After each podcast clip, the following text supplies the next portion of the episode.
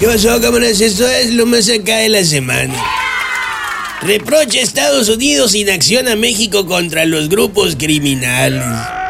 Hablo le dice a Chucho Ramírez, eh, di- di- dile a Marcelo que en lugar de responder con una carta diplomática, que le lleve un puño de estos cassettes que acabo de grabar con la respuesta toda arisca que siempre he dado al respecto y que siempre daré.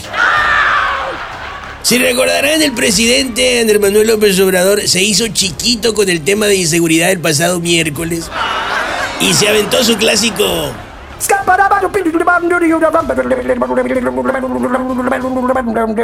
de puras evasivas. Eso? El caso es que él está bien y los demás están mal y no lo dijo, pero nos quedó claro que ahora incluso los va a abrazar más que nunca para que se nos quiten los criticones.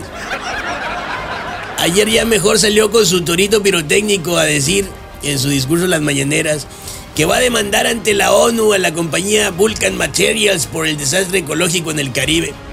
Y la neta, esa compañía tiene muy fácil el caso. Nomás tiene que decirle que en Vulcan están metidos los criminales y entonces va a responder, "Oh, hombre, me lo hubieran dicho antes, me lo hubieran dicho desde un principio. Quito la demanda en este momento. Vengan, chepa acá mis brazos, mis niños bonitos.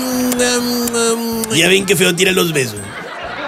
Oigan, entre lo más acá de la semana es que el pasado lunes se fue de la alcaldía de Culiacán y del país. Jesús Estrada Ferreiro, todo rabioso se fue.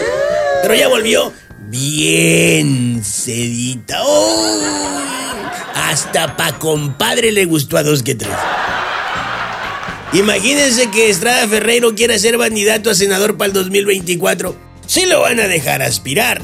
Nomás que lo van a mandar hasta el final de la fila y pues ya saben.